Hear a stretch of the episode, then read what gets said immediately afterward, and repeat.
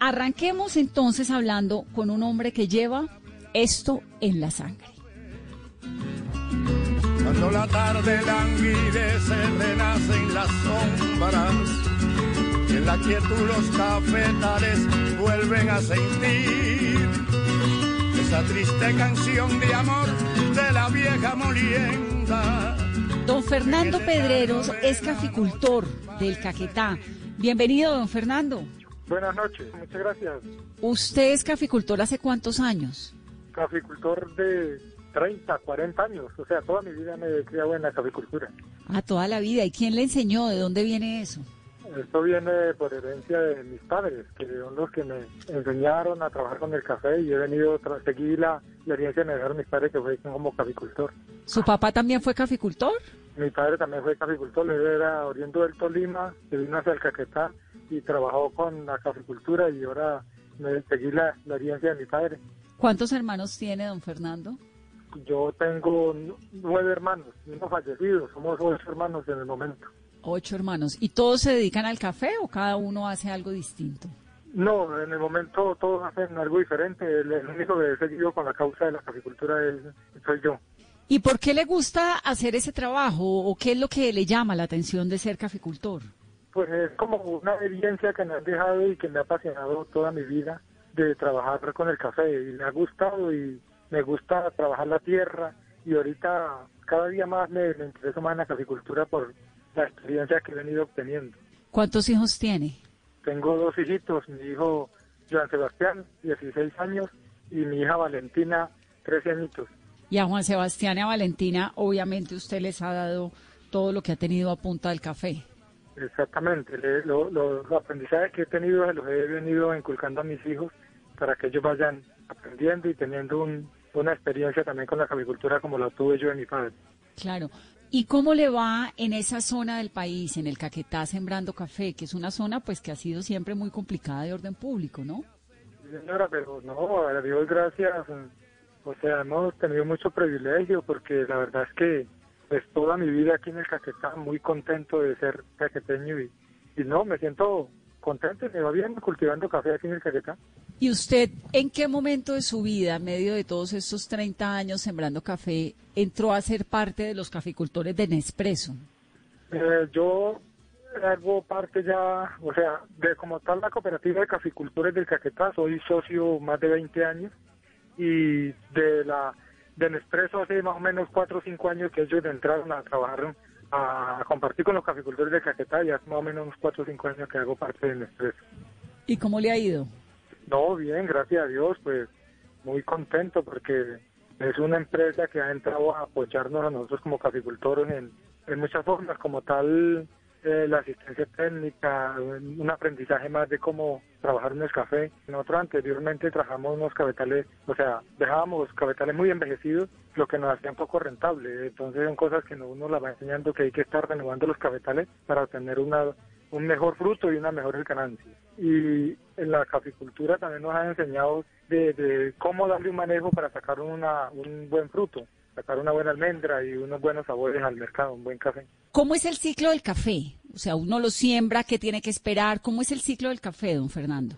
El, el ciclo de café es un proceso, un proceso digamos, de, de, dos, a, de, dos, de, de dos a tres años para uno empezar a, a cultivar el café. Uno tiene que empezar a hacer los germinadores, tiene que hacer un proceso a- de- del germinador a embolsar, después de embolsar hay que enchapolar, después de enchapolar hay que dejarlo más o menos seis, siete meses en la bolsa, y ahí sí ya se trasplanta al lote donde uno va a adecuar el lote, y ahí empieza uno a trazarlo, a sembrarlo, y ahí se va a meter más o menos año y medio para uno empezar a, o sea, un, eh, un proceso más o menos de dos años larguitos que hay que meterle para empezar una, a, a obtener los primeros frutos, las primeras cosechitas. Sí, ¿Y usted con quién trabaja su parcela?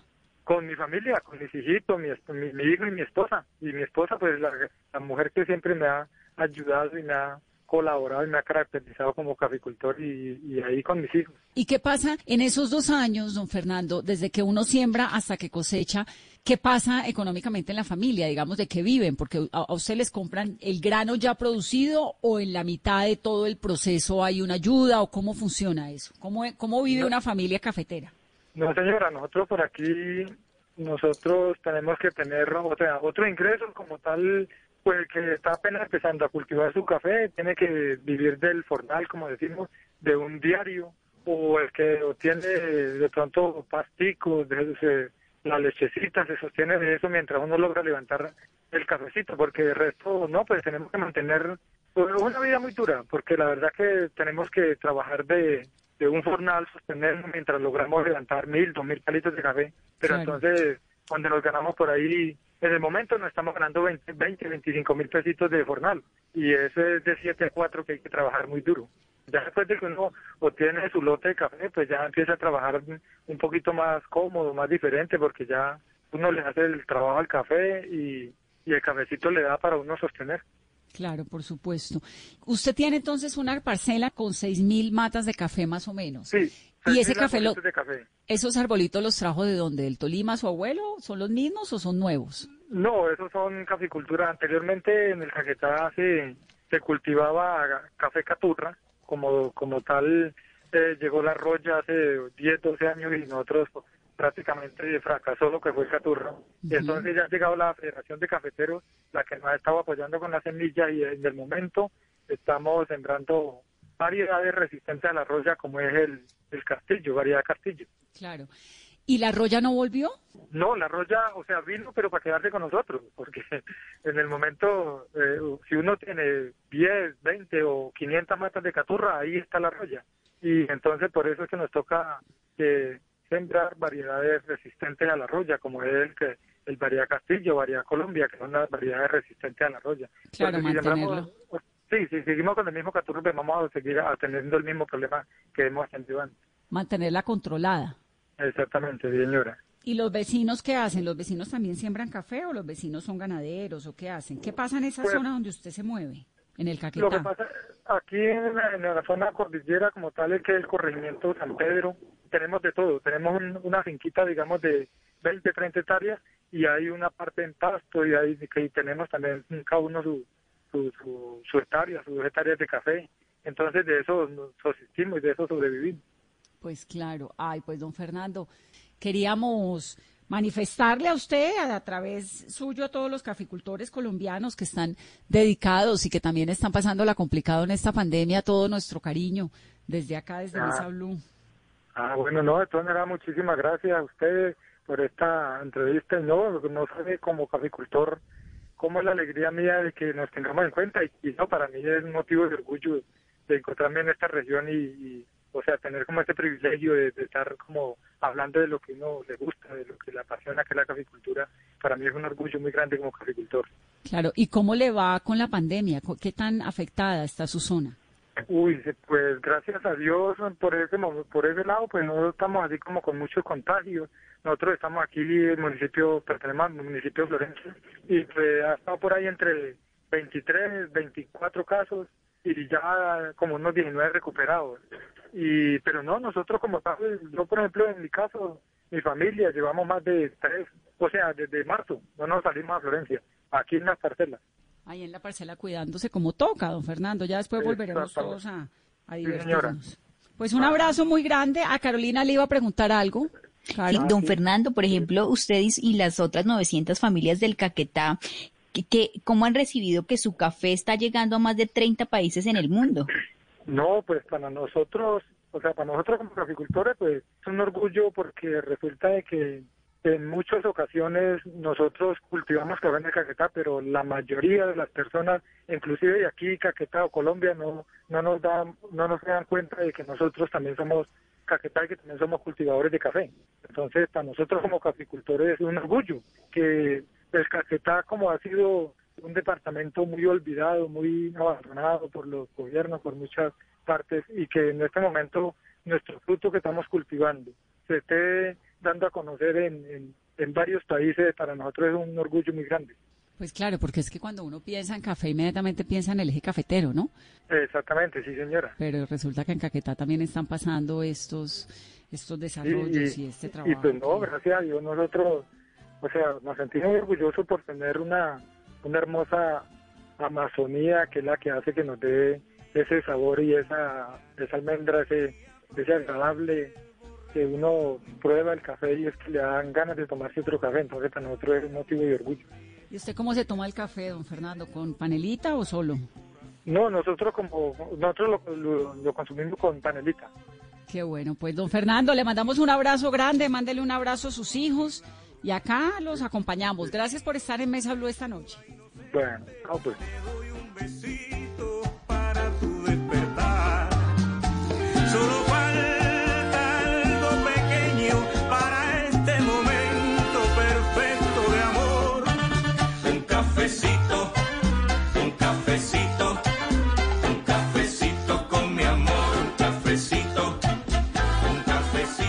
Belleza escuchar a don Fernando. ¿Qué tal la belleza de personaje?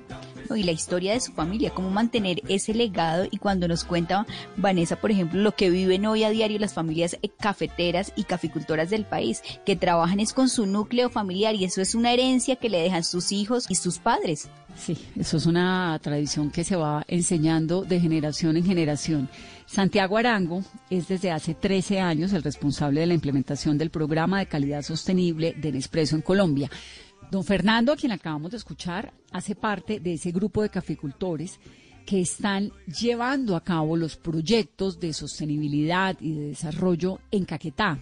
Están en Caquetá y están en Nariño en estos dos casos específicamente y son llamativos porque obviamente el Caquetá pues ha sido una zona muy complicada de orden público desde siempre. Entonces por eso eh, pues es importante escuchar a los caficultores en estas zonas de, Colombia. Santiago, bienvenido a Mesa Blue. Buenas noches, ¿cómo están? Muchas gracias. Un gusto. ¿Qué es Triple A, Santiago? Supongo que esto es como la máxima calificación. Triple A es el programa de abastecimiento de calidad y es como nosotros nombramos el café de la más alta calidad, café Triple A. ¿Y qué otros eh, diferenciadores de calidad hay? ¿Doble A, una A o cuáles son como los otros estándares? Pues, pues en el mundo puede haber muchas, cierto, muchos diferenciadores para nosotros, digamos, el Nespresso, nosotros el café, que reúne las características de la calidad que queremos. Y los cafés en el programa de abastecimiento triple A, que quiere decir que son sostenibles, que tienen unos criterios de calidad específicos, que al fin que mejoran su productividad, los llamamos café triple A. Es, digamos, nuestro esquema, digamos, de compra, nuestro esquema de apoyo a caficultores. ¿Cuántos caficultores tienen bajo ese programa de calidad sostenible? En Colombia estamos trabajando con más de 33 mil caficultores y a nivel mundial son aproximadamente 110 mil, un poco más de 110 mil caficultores en diferentes países. Hoy estamos comprando café con las mismas características AAA en más de 12 países a nivel mundial. ¿Qué otro país del mundo eh, es así productor? Pues uno sabe de Brasil, uno sabe de Costa Rica, pero ¿qué otro país? Tenemos en, Sudamérica tenemos eh, eh, México, Guatemala, Costa Rica, en Cuba, en Puerto Rico hay café que nosotros compramos, en Perú, en la India, en Indonesia, en Etiopía, en Zimbabue, en Uganda, son muchos los países. Claro, realmente en, en muchos lugares. Y en esos lugares se siembra el café y se produce también el grano de café o ustedes tienen como una central grandísima de producción y de, y de trilladora y todo esto.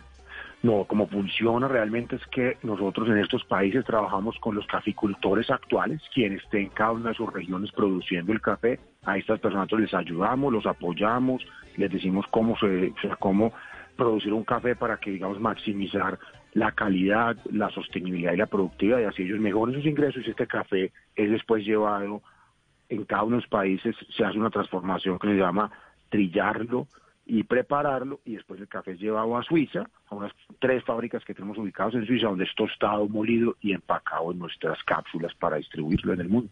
Entonces todo el café, ok, entonces todo el café que producen ustedes sí o sí pasa por las plantas de Suiza. Así es, todo el café llega a Suiza, allá se procesa, se transforma, se, se procesa es tostarlo, molerlo y empacarlo y después se distribuye en el mundo. Ah, qué cosa tan interesante, Santiago. ¿Y en qué se diferencia, por ejemplo, el café colombiano del café de la India? ¿O, logran tener unos estándares con los caficultores que todos los cafés terminen pareciéndose? El café, digamos, eh, no se parece. Lo que logramos nosotros hacer con, los caficultores es que mantenga unos criterios de sostenibilidad, o sea, que produzca sin afectar el medio ambiente, respetando las comunidades que están y mantenga la especificidad o la diferencia específica. Digamos, un café de Colombia ácido, entonces que todo el café que nosotros necesitamos mantenga esa acidez, que no se le dañe. Y un café de la India puede tener un sabor, voy a decir algo, o sea, que si yo tengo unas notas a madera, que esas notas a madera continúen, porque es lo que me caracteriza el café de la India, o unas notas a especies que se me caractericen. Y el café que yo estoy buscando de Colombia, suave, que tenga unas notas aromáticas, unas notas, digamos, a sabor a, frutos rojos, se me mantenga. Entonces esas son las diferencias, pero los procesos a nivel de fincas se estandarizan para que esas diferencias siempre estén presentes y garantizar esa alta calidad que nosotros buscamos como AAA. Claro, y uno decide si se quiere tomar el café índigo o café colombiano o el café guatemalteco. Qué, qué, interesante. ¿En qué, de qué depende, Santiago, el sabor del café? El que sea más ácido, el que sea, bueno, estas condiciones que ustedes manejan. Depende de la ubicación geográfica y las variedades que se usen. Entonces, si yo comparo Colombia, nosotros compramos café en Caquetá, Nariño, el que estamos en la parte más sur, el clima, con la misma variedad de café, pero el clima, los suelos cambian y me va a hacer que el café de Santander, que es la parte más norte donde nosotros compramos café, el café sea diferente. El café de Santander, un café de mucha menor acidez que un café de Nariño con una mayor acidez. ¿Y qué lo hace? La ubicación geográfica y el clima, usando la misma variedad de café. Ahora, ¿cómo le, enseñan ustedes? Porque me decías que, que tienen 30 mil caficultores, están en ocho departamentos del país y hay un grupo de 150 agrónomos que están dedicados a la producción de café de alta calidad con unos estándares sostenibles. ¿Cómo es ese proceso de enseñarle a los caficultores y de prepararlos para que sepan qué es lo que tienen que hacer con sus cultivos para garantizar la sostenibilidad de la que hablan? Entonces, muy bien, digamos, estos agrónomos están en cada una de las regiones trabajando con unos socios nuestros, que son nuestros exportadores. Entonces, en cada una de estas, de estas regiones, el, el, el, agrónomo lo primero que hace es conocer las fincas. Lo primero que hacemos es conocer las fincas. A partir de conocer las fincas, empezamos a saber qué necesidades y qué deben, en qué debemos apoyarlos y, eso lo hacemos a través como tal de nuestros de nuestros agrónomos, apoyarlos en que en capacitaciones, en, buenas prácticas. Mire, señor caficultor, si usted hace esta esta práctica, la hace esta forma diferente, tiene unos mejores resultados. Y eso es lo que hacemos capacitando y acompañando los caficultores, ellos son los que deciden cómo lo quieren hacer y en qué momento y en qué tiempo nosotros estamos ahí para ayudarles a ellos y acompañarlos en ese cambio que puede ser una, una práctica equivocada o una mala práctica en un caficultor. Digamos, por ejemplo.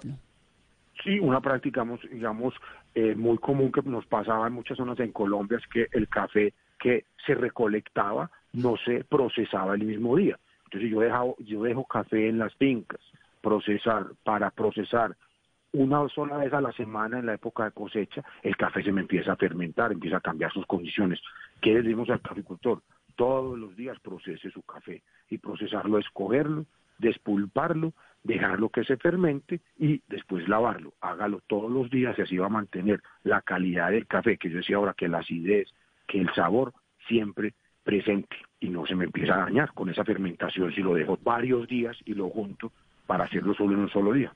Santiago, ¿y los caficultores cómo han recibido esta capacitación y esta orientación que ustedes les han dado? Porque a veces ellos tratan y a veces no quieren eh, cambiar esas formas y esos procesos.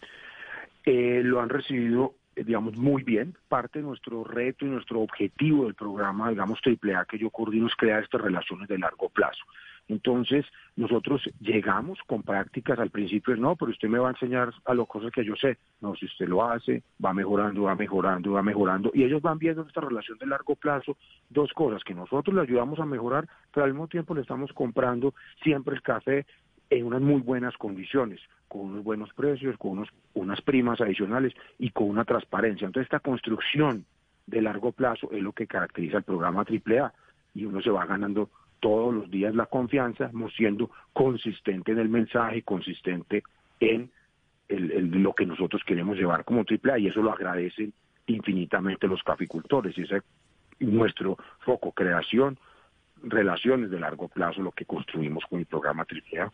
¿Qué tanto se involucran ustedes con las comunidades? Porque uno obviamente pues cuando habla de café. Eh, hay tantas críticas en estos días en, Francia, me llegan un montón de informaciones, ¿no? De que el precio del café, que con el, el, sistema como está la producción cafetera, los únicos que ganan son los dueños de los cafés, pero que los caficultores no, y que casi que hay una relación como eh, denuncian que hay casi una relación de abuso con el trabajo y con el precio del café. ¿Qué tanto eh, interfieren ustedes, digamos, en el desarrollo de las comunidades para garantizar precios equitativos, que el valor del grano sea coherente con algún tipo de nivel de vida, ¿no? Estas cosas.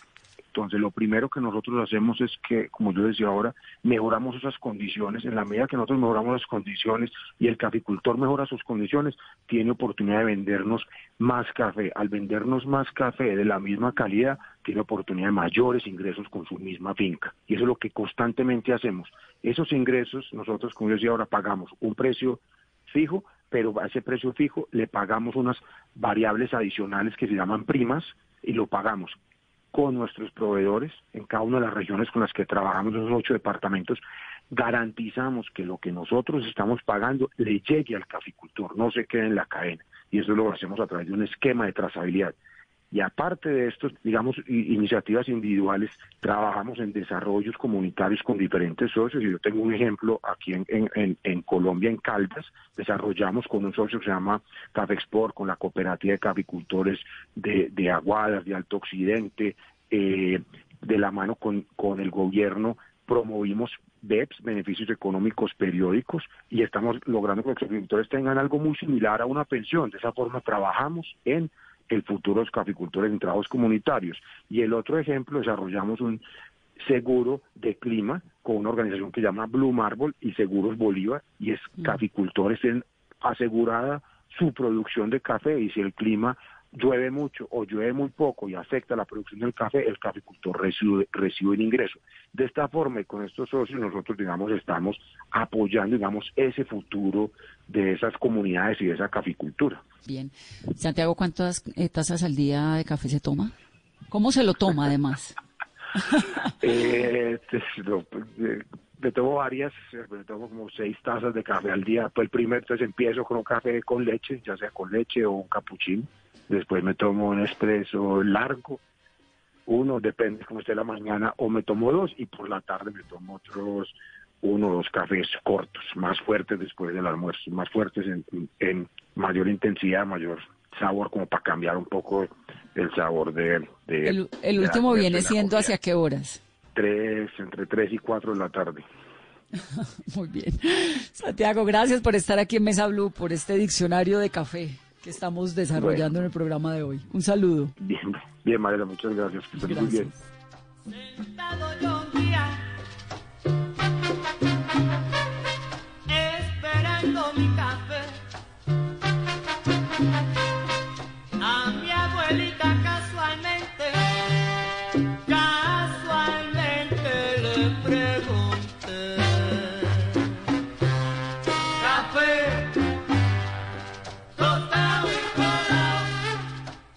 Vamos ahora a comprender el maravilloso mundo del café, cómo funciona aquí, cómo funciona en otros lugares, por qué es que los colombianos somos cafeteros y qué tan bueno es el café que consumimos acá. Matthew Colombier es el embajador de la marca Nespresso en nuestro país. Hola Vanessa, muchas gracias. ¿Y ese apellido eh, francés colombiano es de dónde? De Lyon de Lyon. Bueno, ¿y usted entonces está viviendo en Colombia hace cuántos años? Hace 10 años, exactamente este año, cumpliendo 10 años. ¿Y qué tiene Colombia, Matthew, de interesante en el mundo del café que no tengan otros países donde se produce el grano? Colombia tiene algo pues único, de hecho no es una sola cosa, son tres, que son las cordilleras. Esto es el origen mismo de la diversidad cafetera que tiene Colombia, el hecho de que, de que esta cordillera cuando entra ya por Nariño y que se abre en el macizo colombiano, eh, pues se divide en tres, porque donde hay montaña hay café, café de altura y muy a menudo café de alta calidad. ¿Qué necesita un café para ser bueno, de buena calidad? ¿Montaña? necesita primero lo que, lo que nosotros franceses llamamos el, el terroir o el terroir, que es esta idea de que la tierra en sí, la geología, el clima, eh, la influencia finalmente geográfica sobre una zona va a impactar de forma positiva a, un, a una mata, y en este caso una mata de café. Entonces, esta diversidad, digamos, de, de tierras que tiene Colombia, debido a su posición sobre eh, el Ecuador, su posición pues caribeña en algunas zonas, más andina en otras partes, pero igual con presencia de montaña, pues esto nos, nos da mucha calidad de, de café. Esto es el primer factor, finalmente es un factor de naturaleza, pero el segundo que nunca se puede olvidar es obviamente la tradición cafetera. Son más de 200 años de, de tradición cafetera en el país, en, en, muchos departamentos hablamos de que 22 de los 32 departamentos que cuenta Colombia son productores de café. Entonces, esta larga tradición, esta experiencia de los caficultores en, en domar finalmente el terreno, que es muy complejo la mayoría del tiempo, la capacidad que tienen los caficultores a recolectar cuando el grano es maduro, a beneficiar el café, a secarlo, pues nos da esta característica única de, de altísima calidad que encontramos en, en Colombia. ¿Y cómo es el café colombiano, Mateo? ¿Cómo lo describiría en comparación con los otros cafés del mundo? Pues, a ver, primero no, no es el café colombiano, o sea, hay que siempre contemplar que son cafés colombianos, porque claro. finalmente desde, desde la Sierra Nevada de Santa Marta hasta eh, el Nariño, finalmente cruzando todo el país, vamos a encontrar cafés muy distintos. Ahora, lo que, lo que nosotros desde Nespresso buscamos en, en, la topografía o en la caficultura colombiana son dos características que encontramos en, en esos cafés de alta calidad colombianos. Primero es acidez. La acidez del café en Colombia es marcada y adicionalmente al, al, al carácter ácido del café, pues encontramos también un perfil aromático eh, que es un perfil vinoso. Eh, en muchas partes del, del país como puede ser Cauca, Nariño, incluso Caquetá, pues son notas frutales, muy a menudo a, a, frutos rojos como la mora, como la fresa, por eso se habla de vinoso, como si fuera un vino, un vino tinto.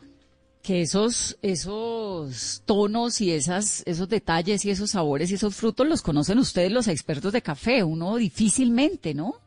Sí, pues no necesariamente. La acidez es algo muy, muy sencillo de, de, percibir, porque la acidez es un tema de sabor. En, en el café hay, hay, tres elementos. Está la fragancia, la aroma y el sabor. La fragancia es cuando uno huele un café eh, solamente tostado y molido, que todavía no ha sido infusado, o sea, que todavía no está con agua. Eso es fragancia, pero en el concepto de Nespresso, digamos que esta fragancia está protegida por la cápsula reciclable de aluminio. Entonces nos vamos a enfocar en aromas y en sabores. Los aromas son lo que percibe la nariz pero realmente más allá de la nariz es el cerebro, porque la nariz envía una indicación sensorial al cerebro y el cerebro busca en una memoria sensorial que tenemos, eh, pues qué es el aroma que estamos oliendo.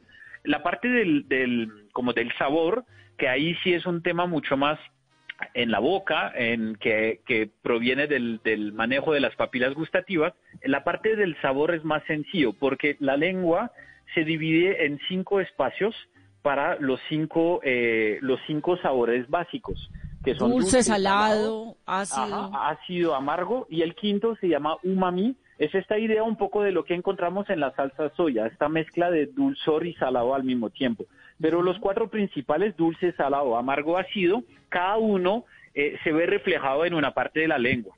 Lo ácido es muy sencillo de detectar porque cuando la lengua se pone a salivar, es que tenemos un producto con mucha acidez. Entonces, cuando uno prueba café que tiene un toque ácido, que lo deja un poquito de tiempo ahí para, en, en, en la boca para que todas las papilas se activen, uno espera un segundo y después va a sentir que pues la lengua y el paladar va a empezar a generar saliva. Pero la acidez es, un, es, es muy agradable cuando estamos hablando de café y es algo que Colombia ofrece en sus cafés de más alta calidad. Mateo, ¿y qué tiene, por ejemplo, el suelo colombiano que permita que ustedes logren tener un café con ese requerimiento que es tan importante como la acidez?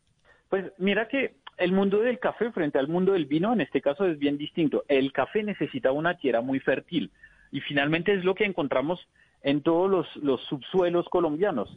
Tenemos una necesidad entonces de tierras que son profundas, que tienen un buen drenaje para que no haya tanta agua que se vaya manteniendo en una superficie y tenemos también una necesidad, que es lo que ofrece Colombia, de eh, equilibrio en la acidez de la tierra misma. A saber que cuando tenemos esos, esos suelos volcánicos, que han recibido cenizas de volcanes, de volcanos, perdón, y eso lo tenemos pues por todos los nevados que estamos teniendo en el país y específicamente en las cordilleras, pues esto equilibra un poco la acidez de la tierra y genera fertilidad. Entonces esto va a permitir a la, a la fruta, que porque finalmente una cereza de café es una fruta, pues tener un desarrollo eh, óptimo. Vamos a tener también pues el, el sol, o sea, tenemos esta necesidad de, de tener eh, de tener sol para poder estar generando más dulzor y más azúcar a la cereza, porque al final, nuevamente el café, el grano de café es una semilla y esta semilla está contenida dentro de una fruta. Esta fruta es la cereza de café. Entonces, que sea por el suelo, que sea por el sol que tenemos en Colombia también, por la altura, porque la altura permite tener unas temperaturas un poco más bajas y eso hace que el café toma más tiempo en madurar y eso permite un desarrollo de sus aromas mucho más marcado. Pues todas, todas esas características que son propias a un país que tiene tierras fértiles, tierras altas y que por el Ecuador tiene estas temperaturas adecuadas y el nivel de sol, digamos, adecuado, pues todo esto nos permite tener un, gran café en Colombia. ¿Y de dónde sale el sabor a, mora del que usted habla, que dice que tiene unos... Yo la verdad es que yo soy una gran tomadora de café y me la paso tomando café y sé lo que es un café bueno frente a uno que no es bueno por el sabor, pero nunca le encuentro ese, ese gusto, pues no, no puedo catarlo como un vino que diga esto tiene un sabor a mora, esto tiene sabor a, no sé, a frutos secos. ¿Dónde está eh, ese, de dónde sale ese sabor? ¿De la tierra? ¿De, de qué Exactamente. Otra vez, otra vez sale de la tierra y, y, sale finalmente de las raíces que, que pues cruzan profundamente la tierra y que traen los, los, los nutrientes necesarios a la, a la mata. Aquí el tema de la mora, por ejemplo, es muy peculiar o es, muy encontrable cuando estamos hablando, por ejemplo, de Cauca y Nariño. Nespresso tiene una cápsula llamada Master Origin Colombia, es un café 100% colombiano de nuestra línea permanente y este café tiene esta característica eh, de perfil aromático que nos lleva a frutos rojos. Si hablamos, por ejemplo, de, de Esperanza de Colombia, este café que tenemos actualmente en edición limitada, una mezcla de cafés pues protagonista del Caquetá, Florencia San Vicente del Caguán, con un toque de cafés proviniendo de un municipio de Nariño llamado El Rosario. Aquí vamos a estar todavía en el mundo de las frutas, pero vamos a irnos un poco más a unas frutas amarillas. Entonces, amarillas hablamos de uchua, por ejemplo, durazno. Todo eso, todas esas matices provienen del suelo. Ahora, lo que es importante es que no es que cuando uno lo prueba vaya a encontrar unas notas exactamente iguales a una mora. No es que el café sepa a mora de cierta, de cierta forma.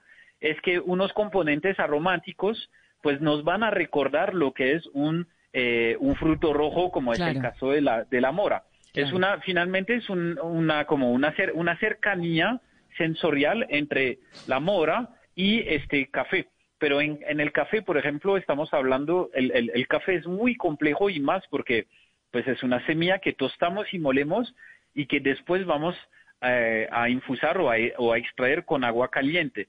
El, número de aromas cuando estamos extrayendo un café con agua caliente sube a más de 900. 900 aromas volátiles que la nariz puede percibir. Los catadores de café o las narices tienen pues más entrenamiento porque porque puede haber una, una predisposición eh, natural, pero principalmente el tema de catar es el tema de oler y de practicar finalmente oliendo eh, los, los productos y en este caso pues el café o los alimentos que uno va, va comiendo. Matthew, ¿y usted por qué proviniendo de Lyon en Francia no es catador de vino y sí de café? ¿O es de los dos? también, hay, mucha, hay, hay mucho paralelo y es una pregunta muy, muy pertinente el tema del vino y del café es muy similar y yo creo que eh, Colombia tiene que percibir su café como los europeos o como los latinos americanos del cono sur perciben el vino. Es una gran tradición que tenemos en Colombia. Tenemos una inmensa, eh, eh, como inmensa tradición o inmenso conocimiento, pero a veces pensamos que el café, por ser un producto, pues tradicional, hasta a veces hablamos de canasta familiar, pues no tiene su posición como puede tener el vino. El vino siempre es visto como algo muy exclusivo, muy elegante. El café, y ahí es donde es todavía más interesante el mundo del café, pues es también extremadamente elegante, exclusivo, viene de algunas zonas del mundo totalmente únicas. Estamos en Colombia, quizás se nos olvida que algunas tierras como el Caquetá, por ejemplo, producen café y son tierras que son totalmente increíbles y que son del mismo nivel que podría tener un gran vino que viene, de, de Burdeos o de Borgoña.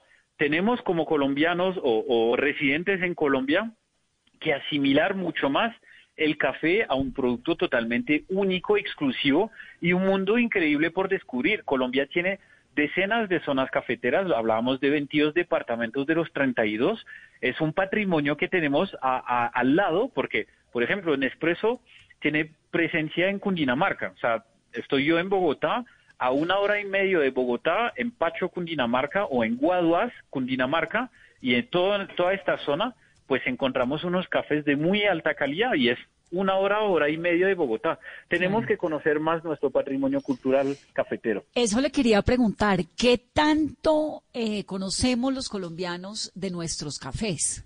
Pues hay de todo, ¿no? Obviamente la, la respuesta no es eh, conocemos o no, pero, pero lo que sí creo que debemos, debemos mirar a nuestro café no únicamente como ha sido en el pasado, como un producto de exportación que finalmente deleitaba a los consumidores alrededor del mundo, pero para nosotros aquí en Colombia se quedaba pues la pasía, lo que hablamos, lo que llamamos la pasía, que eran los, los residuos o los Que, que, subproductos del que café. eso, ya le voy a preguntar si eso es verdad, porque en Colombia, exacto, eso es lo que nos han dicho siempre, que el buen café colombiano se toma por fuera de Colombia y que lo que se toma acá son los sobrados, básicamente. ¿Eso sigue siendo real?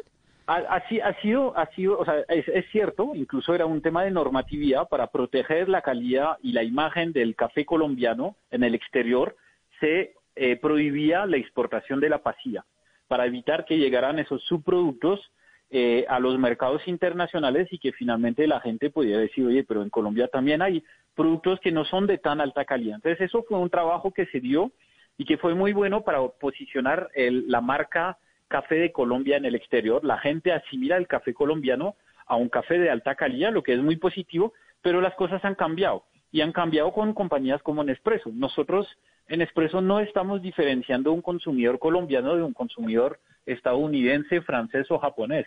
Todos nuestros cafés, hablamos hoy de 29 referencias de cafés, o sea, 29 mezclas de cafés distintos y adicionalmente a esto tres ediciones limitadas que, tenemos actualmente, pues llegan a cualquier parte del mundo eh, para que cualquier persona alrededor del mundo pueda disfrutar de un café de calidad de la misma manera. Entonces, esto es un tema importante porque tenemos derecho aquí en Colombia a probar gran- grandes cafés, grandes cafés colombianos. Esto obviamente, lo que hablaba ahorita, Master Origin Colombia, que es un café 100% colombiano de la línea permanente, o Esperanza de Colombia, Caqueta y el Rosario Nariño, que es una edición limitada. Pero en definitiva, pues podemos estar probando nuestro propio café y eh, aquí en Colombia sin discriminación entre comillas entre un tema de exportación o importación. Pero lo que es muy interesante también y hay empresas pues como como la mía, como Nespresso permite esto es de también probar cafés proviniendo de otras zonas del mundo que puedan ser cafés africanos. África es la cuna del origen del café. Cuando uno quiere conocer más de café, pues probar cafés colombianos es volver un poco a la raíz y volver finalmente a la zona o el continente que permitió después al mundo entero, en las zonas donde se puede, pues tener la producción de café. El ¿Qué es café África? encontramos- ¿El, Sí, el café es africano originario? Exactamente. ¿Y cómo Colombia llegó es a nuestra tierra? ¿Con la esclavitud? No, no, no, no. Es un café. Entonces, la- el recogido de la mata de café fue bastante increíble. La- el origen del café, la cuna del café es eh, Etiopía, o lo que en esa época era Abisinia. Ahí hablo de un tema de consumo, o sea, donde había mata y consumo, porque la genética del café nos lleva mucho más a la zona de Madagascar, mejor dicho, al sur de África. Pero si hablamos de donde se sembraba la mata y donde se consumió por primera vez, se habla de Abisinia o Etiopía. De ahí, en esta zona, el, el monopolio del comercio era en manos de los árabes. Los árabes eran grandes navegadores, grandes comerciantes y no tomaban alcohol. Entonces el café muy, muy rápidamente se volvió lo que se llamó el vino de Arabia y los árabes empezaron a comercializar café, pero protegían la mata. Pero la mata algún día, bueno, son hay muchas leyendas alrededor del café, pero una, unas cerezas de café lograron salir de Abisinia y de Yemen, de esta zona digamos, del este de África o del inicio de la península arábica para irse a la India. De la India se pasó a Indonesia India e Indonesia se volvieron potencias eh, europeas, siendo colonias de, en la India hubo franceses, portugueses, ingleses e Indonesia holandeses.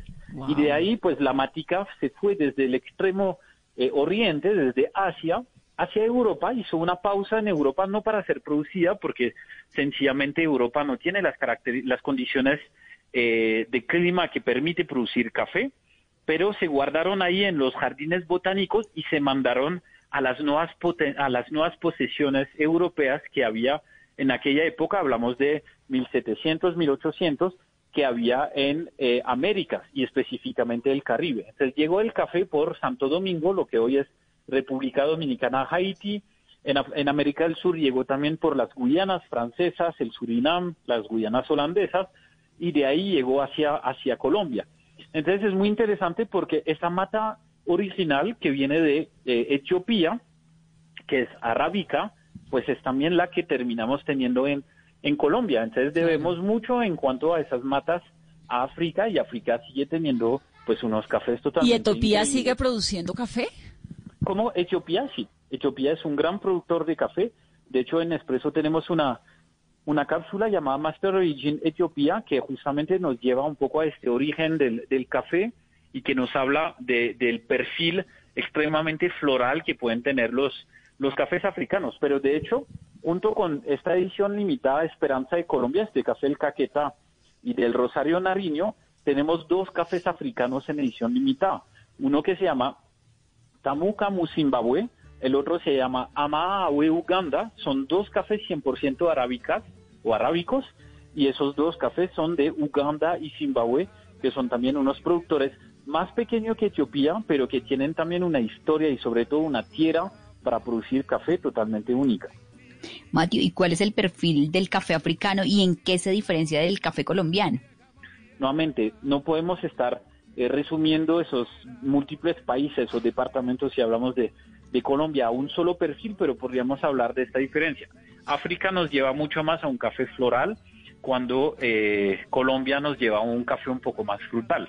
Pero les comentaba, estamos este año llegando además junto con Esperanza de Colombia con dos cafés eh, de África, Amaawe, Uganda y eh, Tamuka, Zimbabue, que son también zonas donde estamos trabajando para que reviva el café en estas, en estas tierras. Es más un tema de, de no inversión, de no tecnificación de la caficultura, un tema finalmente de que el café se quedó un poco estancado porque los gobiernos no, no le dieron ningún interés y pues los ¿ah? caficultores fueron poco a poco abandonados pero podría hablarles también de Puerto Rico, por ejemplo, o incluso Cuba, porque Cuba ha sido una gran tierra cafetera de, en, el siglo XIX, 1850, en esos alrededores. Y ¿Pero Cuba todavía produce café o ya no? Sí, Cuba sigue produciendo café, pero no al nivel. Hay que imaginar que Cuba tuvo el primer ferrocarril del Imperio Español y este ferrocarril era para llevar café hacia La Habana para poder estar exportándolo. El café en Cuba ha sido muy fuerte, pero pues Nespresso hace un par de años ha decidido meterse ahí de la misma forma que lo hacemos en el Caquetá para poder Ah, qué estar maravilla. apoyando este, este renacimiento del café. Pero este año estamos con Esperanza de Colombia, eh, que proviene del Caquetá y, de, y, de, y del Rosario Nariño, para que nosotros colombianos podamos probar un café único de esa tierra colombiana que muy pocos conocemos, a pesar de que es un café de la más alta calidad, totalmente espectacular. Y la invitación entonces es a conocerla, así sea por medio del café, porque ahora pues en la cuarentena está muy difícil moverse, pues no se puede, pero sí se puede tomar café. Pues Mateo, un saludo y muchas gracias por estar aquí en Mesa Blue esta noche que estamos hablando de café. Gracias, Vanessa. Terminamos Mesa Blue. Mañana muy temprano nuestra tacita de café. Somos colombianos, llevamos esto en la sangre, cuidémonos, protejámonos, permanezcamos en casa.